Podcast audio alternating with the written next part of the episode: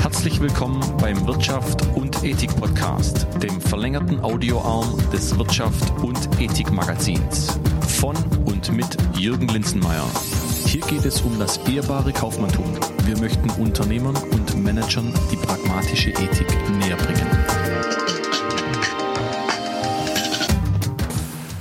Hallo, liebe Podcast-Hörer. Ich bin heute in Berlin und besuche die kommenden zwei Tage ein paar Berliner Start-up-Unternehmen. Vermutlich erwarten mich umgebaute Fabriken, hohe Räume, Riesenräume, in denen x Schreibtische stehen, an denen hochmotivierte junge Mitarbeiter sitzen, um an ihrem Start-up zu arbeiten. Bin sehr gespannt, in diese Berliner Szene ähm, einzutauchen.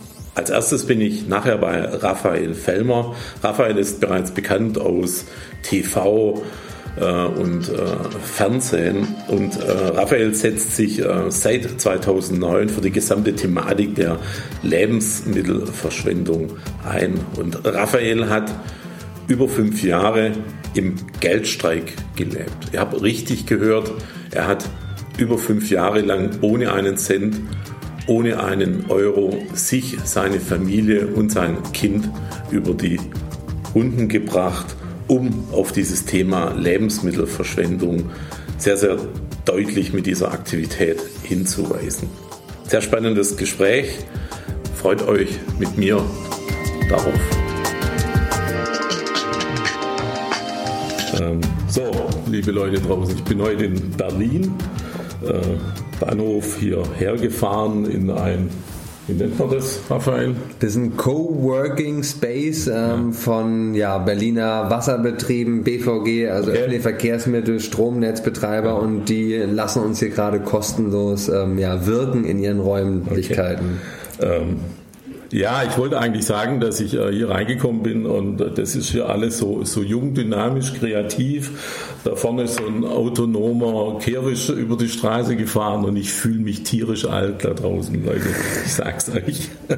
Hallo Raphael Fellmer. Hallo Jürgen. Schön, dass wir heute äh, das Gespräch führen führen dürfen. Du bist ein total spannender Mensch, habe ich mich ein bisschen eingelesen, habe natürlich Markus Lenz geschaut, äh, beide Talks sozusagen. Und ja, vielleicht steigen wir gleich äh, ein bisschen ein. Es soll ja heute ein bisschen um, im ersten Teil wenigstens um eine Welt ohne Geld gehen. Und ähm, jetzt frage ich trotzdem mal, wie du denn im Augenblick deine Brötchen verdienst. Ja, erstmal auch herzlich willkommen alle da draußen, die zuhören. Ähm, vielen Dank fürs Einschalten und danke dir, Jürgen, für das Wirken und dein Engagement für eine nachhaltigere, faire und enkeltauglichere Welt. Also im Moment ähm, habe ich einen Haufen Schulden. Also ich bin quasi vom mit wenig Geld und ich wollte nie Schulden machen, äh, bin ich dann in Geldstreik gegangen, habe fünfeinhalb Jahre ganz ohne ja. Geld gelebt und habe dann ähm, ja, angefangen Schulden zu machen und die wurden immer mehr ähm, als Unternehmer. Also immer noch ohne Geld. Jetzt mit noch weniger als ohne, nämlich äh, Minusgeld. Ähm, so lebe ich gerade, aber mittlerweile habe ich auch äh, wenigstens ein kleines Einkommen ähm, über das Gehalt als Geschäftsführer und ab und zu mache ich Vorträge und so und da verdiene ich dann auch noch was. Ja, ich habe mir das ja angehört. Fünf Jahre ohne Geld, 2010, glaube ich, irgendwann mal gestartet mit Frau und, und zwei Kinder. Ähm, ich kann mir das jetzt vielleicht gerade noch maximal alleine vorstellen, aber wenn ich jetzt noch Verantwortung hätte für Frau und zwei kleine Kinder, also mir sind da viele Fragen im Kopf rumgeschwirrt. Also so, so ganz banal, wie geht es? Das ist vielleicht jetzt die dümmste Frage. Ne? Ähm, aber so, so ganz banale Sachen, wie mir geht es jetzt noch gar nicht darum, wie, wie kriege ich mein Essen auf den Tisch, sondern so, so, so. Jeder will doch irgendwo Geld. Wenn ich beim Amt bin und Personalausweis verlängern möchte, dann will der 20 Euro. Äh, wenn, wenn, mein Kind Schnupfen hat, dann muss ich irgendwo ein Medikament kaufen. Äh, wie, wie, löst man denn solche Probleme? Mal mhm. unabhängig vom, vom Essen besorgen, da können wir auch noch drüber reden. Ja, ähm, also eigentlich ist diese anderen Themen, die du jetzt nach hinten geschoben hast, die sind eigentlich die wichtigen, weil mir ging es in einem Geldschreik darum, Bewusstsein und Aufmerksamkeit ähm, auf Themen zu lenken, wie zum Beispiel, dass 50 Prozent aller Lebensmittel verschwendet werden, dass wir in Deutschland jedes Jahr über eine Million Tonnen an Textilien verschwenden, dass wir hunderttausende leerstehende Wohnungen und Häuser haben, dass wir Autos haben, ähm, noch und nöcher, und wenn die mal fahren, die stehen 23 Stunden im, am Tag still im Schnitt, wenn die mal fahren, dann sitzen da ähm, statistisch 1,3 Personen drin und so weiter und so fort. Das heißt, um diese großen Fragen ging es mir eigentlich, um da ja nicht einen Hungerstreik, aber wirklich einen Geldstreik zu machen, der Aufmerksamkeit schafft auf Probleme unserer heutigen Zeit und die größten Herausforderungen unseres Jahrhunderts letztendlich, weil wir haben nur diesen einen Planeten auf der Erde und wir leben mittlerweile hier in Europa so, dass wir eigentlich mehrere Planeten bräuchten, wenn alle so leben wollen und das geht einfach nicht. Gerade jetzt mit Afrika und Asien, die auch so leben wollen wie wir, müssen wir ganzheitlich nachhaltiger denken und wirtschaften. Und diese kleinen Probleme, in Anführungsstrichen, die du angesprochen hast, also erstmal habe ich in der Zeit ähm, wirklich ohne Geld gelebt, habe meine Konten aufgelöst, äh, habe kein Geld angenommen, habe kein Geld ausgegeben, habe alles ehrenamtlich gemacht, also vom Buchschreiben zu Foodsharing, Bewegungen aufbauen und groß werden lassen, habe ähm, ja, meine Vorträge ähm, an Schulen, Universitäten, Firmen einfach so gehalten und habe quasi bedingungslos gegeben, habe aber auch bedingungslos Hilfe bekommen von Menschen, die uns zum Beispiel ihren Wohnraum geteilt haben, das Internet, Klamotten, Essen habe ich aus den Tonnen getaucht, also illegal geklaut, einfach entwendet. Das ist ja Diebstahl in Deutschland. Leider, aber ist so. Wegschmeißen ist legal, ähm, wieder retten ist illegal aus den Tonnen und ähm, Medikamente und so. Also es war schon so, dass ich am Anfang alleine war mit dem Geldstreik. Dann kam meine Frau dazu. Die hat es auch nie 100% gemacht. Das habe ich, kann ich ja auch nicht anmuten. Also sie muss selber wissen, was sie tut. Ist da aber sehr lange auch sehr viel mitgegangen und hat auch drunter gelitten, muss man auf jeden Fall sagen. Okay. Also ist mir dann auch später nochmal so deutlich geworden, dass das auch gar nicht nur einfach war, neben so einem Verrückten also wie mir. Nicht immer ganz fair sozusagen deine deine Vision, sage ich jetzt mal, oder auf was du hinweisen wolltest, das dann auch ja, auf die Familie, sage ich jetzt mal. Ja. ja, du hast ja eigentlich erwartet, dass die da mitmachen. Ne? Ja, fair ist so eine Frage. Also ist es fair, dass wir auf so einem hohen Ross leben und quasi als ähm, Elite der Welt so viel Treibhausgase ausstoßen und Ressourcen verbrauchen und Landfläche beanspruchen, weil wir Tiere essen und viel Klamotten konsumieren etc. Ist das fair? Weiß ich nicht. Aber es ist auf jeden Fall so, dass ich gesagt habe, ich möchte durch einen sehr extremen Weg auf ein sehr extremes Problem Aufmerksamkeit lenken und das möglichst so konsequent machen, wie es nur geht. Und meine Frau hat mir geholfen, auch dann wieder mich ein bisschen zu lockern bisschen sanfter mit mir umzugehen und damit natürlich dann auch ähm, für die. Familie. Und das heißt, ich habe es am Anfang nur so gedacht, ich zeige das jetzt mal allen, das geht, weil wir in so einer perversen Zeit leben, wo alles verschwendet wird und wir in Saus und Braus leben, im Überfluss. Und dann habe ich aber nach fünf Jahren war das so, habe ich dann gemerkt, ja, wir haben jetzt nicht die passende Wohnung gefunden, wir haben nicht wirklich ähm, ja, so an einem Ort leben können, sind ein bisschen nomadisch hergereist, haben Ökodorfplatz gesucht, aber haben nicht wirklich den Platz gefunden, wo wir gespürt haben, hier fühlen wir uns wohl. Und dann ähm, habe ich halt auch gemerkt, ja, dass ich da ein bisschen länger gebraucht habe, als es ihr vielleicht lieb gewesen wäre. Ähm, diesen Schritt dann auch vom Mentalen, das ist gerade schwierig, sich zu lösen von seinem eigenen Label. Weil ich habe mich ja als der Geldverweigerer, als Geldstreiker ja, ähm, positioniert in meiner eigenen Ideologie, ja. wenn man das so nennen möchte, in den Medien, habe ein Buch darüber geschrieben, was man auch heute noch glücklich ohne Geld kostenlos runterladen ja, kann. Habe ich habe ich gehört, dass man das kostenlos runterladen kann. Genau, haben auch Hunderttausende gemacht. Also cool. haben viele Menschen, man kann es auch ganz normal legal kaufen im ähm, Buchladen. Habe ich nichts von, das habe ich ehrenamtlich auch gemacht. Das war ja auch konsequent aber habe dann schon irgendwie gemerkt, dass ich eigentlich mein Ziel, dass alle Menschen genügend zu essen haben und dass alle Lebensmittel, die wir produzieren, dass die auch gegessen werden, dass ich das nicht auf Dauer mit diesem Geldstreik lösen kann. Ja, es ist ja, habe ich mir auch so ein bisschen aufgeschrieben, es ist schon ein relativ radikaler Ansatz, mhm. ähm, wo, wo, ich jetzt auch gehört habe, dass, dass es natürlich dann irgendwann mal nach drei, vier, fünf Jahren auch, auch die Probleme dann natürlich mit einem persönlichen Umfeld gab, dass man das nicht äh, seine eigene äh, Haltung so durchziehen ziehen kann.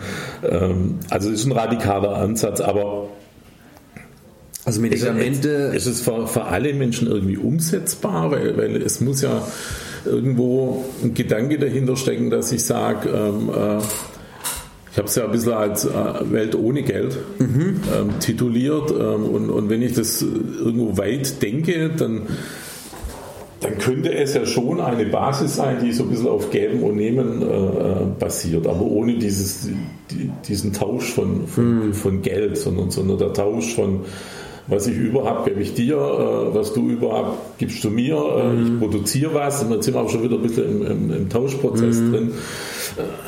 Also das Wird die Welt besser aussehen oder wie wäre es umsetzbar? Also erstmal muss man sich ja auch vorstellen, wir sind ja eine Spezie von Millionen auf der Erde.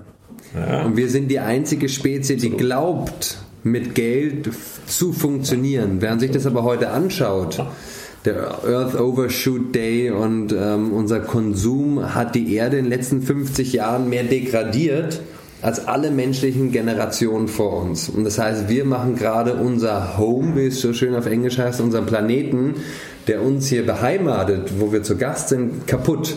Also wir machen unser eigenes Leben und für zukünftige Generationen, aber auch für andere Spezien zerstören wir gerade massiv.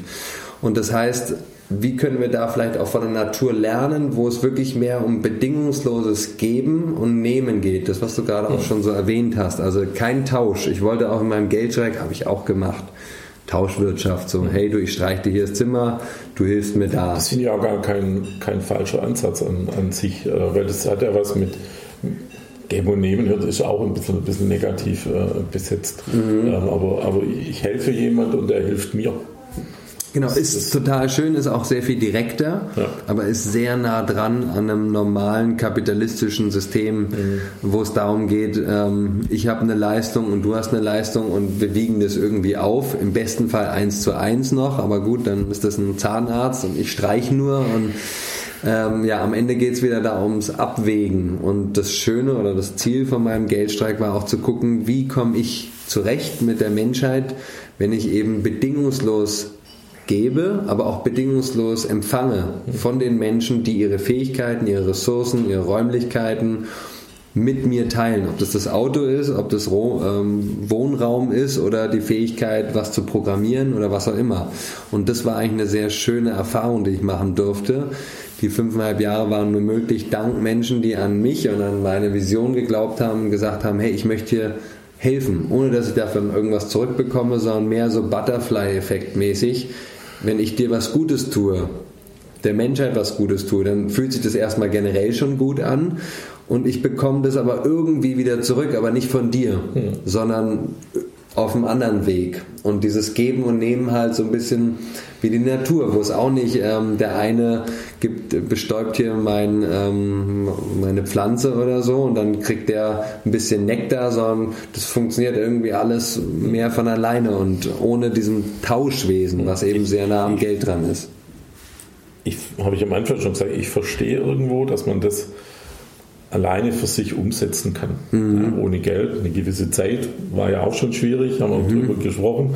Ähm, ich frage mich halt einfach, ähm, wie kann ich das auf das ganze System übertragen? Mhm. Wo, wie geht es? Geht es überhaupt? Mhm. Oder ist es ein anderer Weg, dass ich sage, äh, Geld ist ja erstmal nichts ist ja nichts Schle Schlechtes, es ist mhm. auch erstmal wertfrei. Ja. Äh, wenn irgendwelche Manager meinen, sie müssten äh, Gewinn maximieren, äh, dann wird es nicht mehr wertfrei. Ähm, mhm. aber erstmal ist Geld wertfrei. Das heißt, mhm. ich kann mit Geld ja was Gutes tun. Richtig. Äh, wenn ich Geld in der Kasse habe, äh, dann, dann kann ich ja Verantwortung übernehmen für, für Gesellschaft, Umwelt, äh, mhm. Mitarbeiter, wie auch immer. und jetzt frage ich mich einfach, wie ich so einen so Gedanke, den du hast, mhm. übertragen kann auf das ganze System. Also erstmal äh, war das natürlich wirklich, ein, ja wie gesagt, kein Hungerstreik, sondern ein Geldstreik. Es sollte wirklich ein Ausrufezeichen und Fragezeichen ja. den Menschen vorgeben. Wow, das ist möglich, krass, wie pervers sind wir eigentlich und ähm, wie gehe ich auch verschwenderisch persönlich mit Lebensmitteln, mit Ressourcen um? Und ich glaube, auch wenn ich heute sehr deiner Meinung bin, Geld ist jetzt per se erstmal nichts Negatives oder Positives, ist aber ein Messer. Und ich kann mit dem Messer schönes Gemüse schnippeln und was Köstliches zaubern, was ich anderen Leuten zubereite. Ich kann aber auch mit dem Messer Menschen wehtun. Okay. Und wenn wir heute sehen, wo liegen meine Gelder, wenn ich zum Beispiel meinen Rentenfonds habe, wenn ich Aktienfonds habe, wenn ich das überhaupt bei irgendeiner normalen Bank anlege, stecke ich da mein Geld in die Rüstungsindustrie in Gentechnik, in Atomindustrie, in Tierindustrie? Will ich damit zu tun haben? Und wie hängt mein Geld auch mit dem zusammen, was um uns herum passiert? Weil es gibt viele Leute, die sagen, ja, sie möchten zum Beispiel, dass wir nachhaltiger wirtschaften, dass wir fair bezahlen und so weiter, wissen dann aber gar nicht, wie ihr Geld und unser Geld arbeitet das heißt, es ist dann nicht mehr nur per se neutral. Ich habe da halt nur 10.000 Euro auf meinem deutsche Bankkonto. Nee, deine 10.000 Euro, die arbeiten jeden Tag dafür für die Profitmaximierung. Absolut. Und wo macht man das? Wo man die Natur und Menschen und Tiere besonders ausnutzt. Und da eben ganzheitlicher drüber nachzudenken, was kann ich mit meinem Konsum machen? Konsum ist Macht. Ich kann etwas kaufen, ich kann etwas nicht kaufen, ich kann etwas boykottieren und ich kann aber auch sagen, das finde ich besonders gut, wie die das machen. Ökologisch, nachhaltig, regional, saisonal etc das möchte ich unterstützen mit meinem Konsum. Und so ist aber auch mit dem Geld, was ich nicht direkt ausgebe, hat es auch, wir haben eine Verantwortung. Eigentum hat Verantwortung und Geld hat auch eine Verantwortung und Geld wirkt auch ohne unseren Einfluss. Und da noch ein bisschen nachhaltiger, ein bisschen zukunftsweisender damit umzugehen, bedeutet für mich eben zum Beispiel ein Öko-Bankkonto zu haben, wo ich schon mal viele Sachen, die ich nicht unterstützenswert finde, in meinem Portfolio, wenn man das so will, obwohl wir keine Aktien haben, oder die meisten Leute nicht, nicht unterstütze. Aber wo legst du dann deine Rente an? Ähm, ja, wie arbeitet da das, äh, das Geld?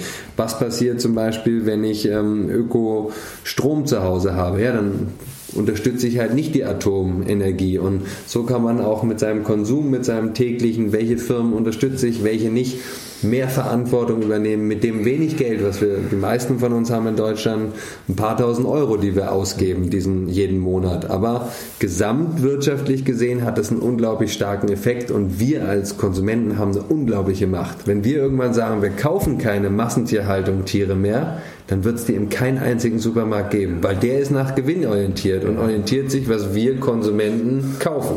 Ja, da können wir zu die Diskussion einsteigen. Da hast du natürlich recht. Ähm, allerdings hat diese Verbrauchermacht vom Charakter her sehr viel Bequemlichkeit in sich.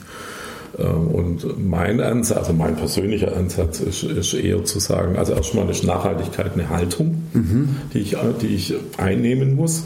Ähm, und, und ich versuche dies, diese Haltung den, den Unternehmern äh, nahe zu bringen. Mhm. Dass sie im Prinzip merken, wenn ich nachhaltig, mein Unternehmen nachhaltig aufstelle, verdiene ich gar nicht weniger Geld, mhm. äh, sondern ich verdiene auf jeden Fall mal das gleiche Geld. Mhm. Ähm, äh, Im Zweifel, wenn ich in die Zukunft schaue, äh, äh, verdiene ich sogar vielleicht mit der Positionierung mehr Geld. Und ich habe natürlich über den Unternehmer äh, einen extrem hohen Multiplikator, weil, weil der sagt natürlich, das ich bin da auch, auch radikal. Ich sage jetzt nicht, ich sage nicht, der, der Kunde ist König, der Unternehmer ist König. Mhm. Der Unternehmer produziert das, was er produzieren möchte und verkauft das, was er produzieren möchte. Und mhm. wenn er mhm. das produziert, was nachhaltig ist, dann muss es der Verbraucher kaufen, weil es gibt überhaupt nichts anderes mehr auf dem Markt. Mhm. Ich stimme dir da vollkommen überein. Aber wir müssen auch gucken, die meisten Menschen sind leider keine Unternehmer und Unternehmerinnen und wir sind aber alle Konsumenten. Und das heißt, auch wenn wir nur in Anführungsstrichen einfacher Konsument sind, unsere Stimme mit unserem Einkauf hat eine Macht, hat eine Auswirkung. Absolut. Und das hat ja auch einen Multiplikatoreffekt. Ich ernähre mich seit acht Jahren vegan durch mich sind viele Menschen überhaupt zum ersten Mal auf das Thema gekommen. Die ernähren sich vielleicht heute nicht alle vegan, auch wenn das einige machen. Aber manche ernähren sich vegetarisch und manche sagen, ich bin Flexi-Veganer und nimm's nur, wenn das jemand anders für mich gekocht hat. Aber ich kaufe jetzt keine toten Tiere mehr oder so. Und das heißt, da unser, ja, unsere Stimme durch unser Verhalten im täglichen Konsum noch ernster zu nehmen und da glaube ich die Möglichkeiten zu sehen. Und jetzt bin ich selbst seit zwei Jahren wirklicher äh, Sozialunternehmer und merke dann natürlich, was das für unglaubliche Chancen hat. Wie geht man mit seinem Team um? Ja. Wie geht man mit dem Kunden um? Ja. Und wir haben ja gerade Nachhaltigkeit, das sind ja, äh, da geht es ja nicht nur um Ökologie, das sind ja sehr, sehr viele Aspekte, äh, die da, die da in dem Paket sind sozusagen ja. Ja. und die zusammenspielen müssen. Genau. Ja, aber jetzt sind wir ein bisschen in dem, in, in deinem heutigen Leben sozusagen ein bisschen, ein bisschen, ein bisschen angelangt. Ich muss gerade mal gucken, wo wir stehen. Das haben wir uns gerade ein bisschen verdiskutiert. Wie ist denn jetzt heute dein Ziel oder wie sieht jetzt dein Leben heute aus? Mhm. Ja, hast du irgendwann Surplus gegründet? Genau, also ich habe ja angefangen 2009 wirklich als Mülltaucher, habe dann das jahrelang gemacht, habe dann äh, die Mülltaucher heißt äh, im an die Tonne gehen die und da rausstibitzen, was halt noch essbar ist. Äh, ja, Container, Mülltauchen, Dumpster Diving, gibt es verschiedene Begriffe. Ist alles illegal in den meisten Ländern der Welt. Aber ich dachte halt, das wäre der Ansatz, wo ich am direktesten auch eine Wirkung habe nämlich dass die Verschwendung, das was sonst ja im Müll wirklich landen bleiben würde, ich davor bewahrt habe, dass es zerstört wird. Und da stecken ja viele Ressourcen drin in jedem Lebensmittel. Es wird importiert aus irgendwo von der Welt, wird verarbeitet, wird gekühlt, teilweise ja eben tierische Produkte sind dabei und ich dachte, das wäre so der größte Impact, den ich leisten kann. Hab dann aber gemerkt, das ist ein bisschen wie Tischlein deck dich, da ist jeden Tag die Tonne wieder voll und es ändert sich nichts. Bin dann auf die Supermärkte zugegangen, habe mit der Bio Company in Berlin ähm, ja, legal retten dürfen. Alles, was die Tafeln andere Organisationen nicht abgeholt haben, habe ich abgeholt. Okay. Ähm, mittlerweile sind wir 45.000 Foodsaver. Ähm, wir haben das später fusioniert mit Foodsharing, ähm, retten bei über 4.500 Betrieben in der Dachregion all die Lebensmittel ähm, von Marktständen zu Bäckereien, zu Restaurants, Supermärkten etc., wo halt Überschüsse da sind, die für die Tafel zu klein sind um dahin zu fahren. Es lohnt sich wirtschaftlich nicht, aber durch eine gut selbst sich organisierende ähm, Gruppe von Menschen, die sich zusammenschließen zu betriebsverantwortlichen Teams. Die machen das ehrenamtlich? Alle ehrenamtlich. Foodsharing. wird sich ja gar nicht rechnen. Genau, das, das rechnet sich. Immer wieder beim Geld. Das ist genau der Punkt. Genau, ich habe ähm, wirklich, wenn man sich die Tafel betrachtet, es gibt 940 Tafeln in Deutschland, die funktionieren auch nur mit Geld. Muss ja, weil irgendjemand muss das Benzin bezahlen, irgendjemand äh, muss den Lagerraum bezahlen, etc. Das geht nur mit Geld. Aber halt wenig, weil viele Freiwillige sich engagieren und Spenden bekommen. Aber jeder muss noch für die Lebensmittel bezahlen bei der Tafel, auch wenn es nur ein paar Euro sind pro Tüte. Und wir haben halt gesagt, mit Foodsharing wollen wir den geldfreien Ansatz gehen und auch mal gucken, Experiment, funktioniert es, dass sich so viele Menschen organisieren, ohne dass es einen monetären Ansatz gibt. Man bekommt nichts, aber man bekommt immerhin Lebensmittel und man bekommt ein gutes Selbstwertgefühl, weil man sich engagiert für eine Sache, wo man dahinter steht und sich einbringen kann mit seiner Zeit und mit tollen Leuten gemeinsam ein bisschen die Welt besser macht. Und dann habe ich ähm, festgestellt, Foodsharing ist genial. Wir haben über 20 Millionen Kilogramm Lebensmittel schon gerettet. Tolle Freiwilligenbewegung, aber wir haben trotzdem noch 50% Verschwendung. Das ist ein LKW pro Minute in Deutschland, in Summe 18 Millionen Tonnen. Wahnsinn. Und davon sind Millionen Tonnen noch rettbar. Warum werden, werden die nicht gerettet? Werden die im, im werden die im, im, Supermarkt verschwendet oder verschwendet oder schmeißt der Verbraucher die äh, aus seinem Kühlschrank raus in die Tonne? Weil, weil die Supermärkte sind ja inzwischen schon relativ äh, gut so organisiert, äh, dass die Tafeln schon Schwierigkeiten haben, äh, was vom Supermarkt zu bekommen, weil, weil die genau wissen, äh, was gekauft wird und wann es gekauft wird. Genau, also bei den Supermärkten denken wir mal als erstes an Verschwendung. Das ja. stimmt auch, die schmeißen Lebensmittel weg, ist aber prozentual um die 1% von dem, was ähm, quasi die einkaufen, was dann noch verkauft wird. Also das ist ein kleiner Anteil, aber es ist halt auch bei größeren Supermärkten auch mal zwei, drei ähm, Einkaufswegen voll am Tag. Ist aber in der Summe wieder bei 1000, die da rausgegangen sind mit einem vollen Einkaufswagen, wenig. wenig ja. Das heißt, wenn man sich die gesamte Wertschöpfungskette anschaut, angefangen bei den Landwirten, Bauern, da fällt am meisten ja, an. Stimmt, ja. Das sind Mengen, die sind teilweise 50 Prozent der Ernte, wird nicht geerntet oder wird gleich beim Bauern entsorgt. Warum? Zu groß, zu, klein, Überproduktion, nicht so schön, nicht perfekt äh, etc. Das heißt, das wandert erst gar nicht in den Handel. Da kann man jetzt auch sagen, ist jetzt der der Bauer kann nicht schuld sein, weil die, es wächst halt einzigartig das Gemüse und Obst und der Hagelschaden, was es alles gibt. Aber der Handel ist dann wiederum der, es gibt auch keine EU-Norm oder kaum noch EU-Norm, man darf alles verkaufen. Aber ähm, der Handel sagt natürlich, naja, wenn ich jetzt hier was habe, was komisch aussieht, das kauft keiner. Und dann bleibe ich drauf sitzen. Deswegen sage ich gleich schon dem Bauer, pass auf, das Obst soll so aussehen, die Größe haben, die Farbe haben und die Eigenschaft. Und ähm, das beim Gemüse das gleiche. So, das heißt, wenn man jetzt weiter sich diese Wertschöpfungskette anguckt, dann äh, hat der Bauer wirklich einen Riesenbatzen. Die Statistiken schwanken da zwischen 20 und 40 Prozent, oh, was wirklich weggeschmissen wird da was aber auch noch in Anführungsstrichen den geringsten ökologischen Fußabdruck hat, die Produkte, weil sie ja noch auf dem Acker sind oder beim Landwirt äh, in seiner Scheune. So, und dann beginnt aber die Wertschöpfungskette, ja, dann wird es wertiger, die Lebensmittel. Das heißt, dann wandert es irgendwann zum Produzenten oder zum Großhändler, dann ist schon mal ein Fahrtweg noch mit dabei, eine Kühlung eventuell. Beim Bauer werden auch Äpfel gekühlt oder so, aber in der Regel steigt dann quasi der CO2-Abdruck von dem Produkt ähm, rapide an. Ähm, da wird dann auch noch was weggeschmissen. Also natürlich ein Produzent, der irgendwas produziert, der will auch, dass immer alles perfekt aussieht ähm, und schneidet teilweise von der Rohware, Obst und Gemüse was weg, ähm, nimmt da aber auch teilweise dann nicht alles an, beziehungsweise müssen die Produkte immer super identisch aussehen und die perfekte Qualität haben. Das heißt, da fliegt auch was weg, aber ist auch wieder 10, 15 Prozent. Dann sind wir irgendwann bei ja, Online-Shops, also so Supermärkten oder Großhändlern äh, wie Metro. Die schmeißen dann prozentual von den gesamten 18 Millionen Tonnen nur sehr, sehr wenig weg. Mhm. Warum? Weil sie eben auch ein betriebswirtschaftliches Interesse haben und eben natürlich auch bestimmen können, was kaufe ich ein. Die sagen halt schon, wenn da Ware ankommt mit einer vergammelten Orange drin, nee, die ganze Palette nehme ich nicht. Das heißt, ihr müsst eigentlich an jedem Punkt ansetzen.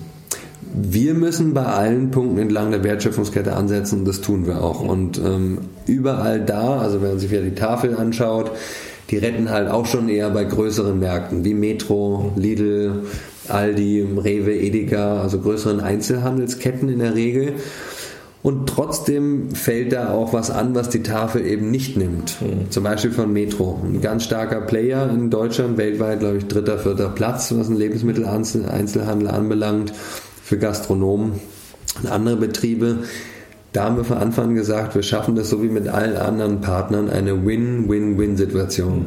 Die Umwelt hat was davon, die Mitarbeiter von Metro freuen sich, weil Lebensmittel wegschmeißen macht keinen Sinn. Employer Branding, man fühlt sich wohler die sparen Entsorgungskosten. Ähm, sie kriegen sogar noch Geld von uns, auch wenn es nur sehr wenig ist, aber sie bekommen was dafür. Wir holen das kostenlos ab und das Image wächst natürlich, dass Metro sich nicht nur irgendwo im Papier dazu committed hat, bis 20, 25, 50 Prozent der Verschwendung zu reduzieren, sondern auch wirklich was dafür tut. Und wir haben da was davon, äh, weil wir schaffen sinnvolle Arbeitsplätze, retten Lebensmittel, CO2 und schaffen den Impact mit unserem Wirken, dass alle Menschen das Mindesthaltbarkeitsdatum als ein MHD sehen, was nicht heißt sofort tödlich ab. Und viele Leute verwechseln das Mindesthaltbarkeitsdatum mit dem Zuverbrauchen bis Datum und schmeißen die Sachen dann weg, weil auf dem Wasser steht, alles jetzt schlecht oder auf der Dose und setzen ihre Sinne nicht mehr ein. Das heißt, wir als Impact Startup mit Surplus wollen über die Rettermärkte und unseren Online-Shop, wo wir diese geretteten Lebensmittel verkaufen, bis zu 80 Prozent günstiger wollen wir Bewusstsein schaffen, aber vor allem, so wie du erwähnt hast, convenient, also allen Leuten das bequem machen, Teil der Lösung zu werden und Lebensmittel wertzuschätzen und zu retten, auch wenn sie abgelaufen sind teilweise. Ja, das wollte ich gerade fragen. Also ihr habt jetzt ja, wenn ich es verstanden habe, zwei Ansätze. Einmal kauft ihr Ware die einfach nicht schön aussieht. Ja, also die Mohrrübe kennt man ja mit den drei Füßen. Ja, äh, ähm, urschön. Äh, aber die ist ja alles frisch und gut und, und äh, wunderbar. Aber ihr verkauft ja auch Ware, wo das äh, Mindesthaltbarkeitsdatum abgelaufen ist. Das wird ja das bei den Supermärkten sein, ähm, hauptsächlich. Nee, nicht nur da. Also du musst dir auch vorstellen, ähm, ein Produzent, der produziert ja jetzt nicht immer so für eine Woche im Voraus, ah, ja, okay. sondern der sagt jetzt, naja, also wenn ich jetzt ja. 100.000 produziere, dann kriegst du für den Preis, ja, okay. dann produziere ich jetzt ganz viel und hoffe, das dass ich in den nächsten zwölf Monaten die abverkauft okay. bekomme. So. Und jetzt wächst... Ähm, der Berg an Lebensmittel oft eben, weil sie, ja, weil sie gedacht haben, sie verkaufen es, dann waren die Absätze immer schlechter als erwartet. Ja, dann und dann sind sie nur noch drei Monate haltbar. das kauft kein Handel mehr. Aber meine Frage war eigentlich, darf ich äh, abgelaufene Lebensmittel verkaufen. In Deutschland, Europa verkaufen? In den meisten Ländern in der EU, nachher, ja. genau, in den meisten Ländern in der EU, ich glaube Ungarn ist da eine Ausnahme, ist es vollkommen legal, Lebensmittel nach dem Mindesthaltbarkeitsdatum, das ist der Unterschied zum Verbrauchsdatum, was zum Beispiel Hackfleisch, rohe Eierspeisen, Fisch oder so weiter ist. Das ist eine harte Deadline, das muss man wegschmeißen, auch zu Hause sollte man sich das nicht mehr gönnen muss weg, aber das MHD darf sogar ein Lidl oder ein Rewe darf also es auch noch verkaufen. Theoretisch könnten die Supermärkte, Rettermärkte äh, in der Morgen. machen. Morgen. Sozusagen. Aber sie übernehmen dann die Verantwortung. Das heißt, ab dem Punkt, wo das MHD abgelaufen ist, übernimmt die Verantwortung für die Qualität und Genießbarkeit der Inverkehrbringer, in dem Fall Surplus. Wie, wie kriegt ihr das hin? Das heißt, die Lebensmittel, die wir äh, beziehen äh, von unseren über 300 Partnern ähm, aus ganz Deutschland, ähm, wir bezahlen denen etwas für die Lebensmittel, wir übernehmen die Transportkosten und dann kontrollieren wir die Ware, bevor wir sie verkaufen, auf ihre Genießbarkeit. Okay. Und dann sagen wir halt, na gut, das sieht jetzt so aus, das ist zwar noch genießbar, aber das muss jetzt wirklich schnell raus, dann geht der Preis auch mal teilweise 80 Prozent runter. Wenn wir wissen, gut ist jetzt ein Produkt, das hält sich eh noch ein paar Monate, dann ist der Preis nur 30 Prozent günstiger. Okay. Preiswerter. Gibt es Renner? Tomatensauce ja. abgelaufen oder? Mm, also wir haben halt mittlerweile über 350 verschiedene Produkte. Ja, ähm, wir haben jeden Tag ein wechselndes Angebot, gerade durch Metro, wo wir alles abholen, was die Tafel eben nicht holen. Äh, von Molkereiprodukten zu Fleisch und Fisch und alles Mögliche. Also wir beziehen auch Produkte, die haben ein Verbrauchsdatum. Das verkaufen wir noch am gleichen Tag, ähm, was halt für die Metro jetzt nicht mehr so der Stil ist, weil die wollen, dass die schon noch ein paar Tage Zeit haben, um das Fleisch oder so zu verarbeiten. Aber Renner kann man jetzt nicht sagen. Man kann grundsätzlich sagen, dass Frische wichtig ist. Also Obst und Gemüse ist den Leuten wichtig. Äh, wir haben aber auch Grundnahrungsmittel verpackt. Bier geht gut. Ähm, ja. Stimmt, Bier hat auch einen Ablaufdatum. Auch das, ja. Sogar Wein in Tetrapacks hat auch ein MAD. Also mittlerweile hat sogar Wasser, sogar Salz. Wir haben zwei Jahre abgelaufenes Salz aus ja, Australien. Das, gibt's, ja. Das ist auch abgelaufen und das ist ja dann die Spitze der Perversität, dass sogar sowas weggeschmissen wird. Das Einzige, was nicht abläuft, das, da weißt du mehr, ist Rotwein in der Flasche. Ja, meistens hat das kein MAD. Teurer besser. Genau, besser ähm, hängt von der Marke ab, ja, aber ähm, tatsächlich ist es so, dass es einer der wenigen Lebensmittel ist, die kein MAD haben. Ist es mittlerweile jetzt auch in der Diskussion, ob man das MHD nicht sowieso nochmal überdenkt. Und zumindest jetzt ist, glaube ich, die Pflicht für Salz und Nudeln und so, da gibt es keine Pflicht, dass dieses Datum drauf muss. Und dieses Datum schränkt schon die Leute ein, weil sie natürlich dem Produzenten glauben und sehen, oh Gott, das ist ja jetzt morgen abgelaufen. Manche Leute haben da schon Angst und öffnen es nicht mehr, weil es könnte ja schon schlecht sein. Und dabei ein bisschen schauen, gucken, riechen. schmecken, riechen. Ja. Deshalb vor 35 Jahren gab es gar kein MHD. Ja. Da haben es alle so gemacht. Ja, und heute vertrauen wir nur diesen blöden Daten. Ja, aber das ist ja mit vielen Sachen so. Das, das ist so ja, per Gesetz oder wie auch immer. Ja, also wollen wir schon stimulieren, dass die Leute mehr Vertrauen auf sich haben und ähm, ich persönlich glaube auch, das ist wichtig, dass die Leute Vertrauen in ihre Träume haben und ihre Visionen und egal was die anderen Leute sagen, das klappt nie. Äh, so kann man nicht arbeiten, sondern man muss an sich glauben, auch wenn man als Spinner manchmal dasteht. Und ich war Spinner im Geldstreik und Spinner jetzt äh, mit abgelaufene Sachen verkaufen. Aber ich glaube, es ist wichtig, dass wir auch mutig teilweise vorangehen und ja, Dinge probieren die eigentlich für unmöglich gehalten werden. Raphael, das war jetzt ein sehr, sehr schönes Schlusswort. Vielen Dank für das Gespräch und deine Zeit. Vielen Dank, Jürgen. Das war der Wirtschaft und Ethik Podcast von und mit Jürgen Linzenmeier. Mehr Informationen erhalten Sie unter jürgen-linzenmeier.de. Wenn Sie jemanden kennen, dem dieser Podcast gefallen könnte, empfehlen Sie ihn bitte weiter. Vielen Dank, bis zum nächsten Mal.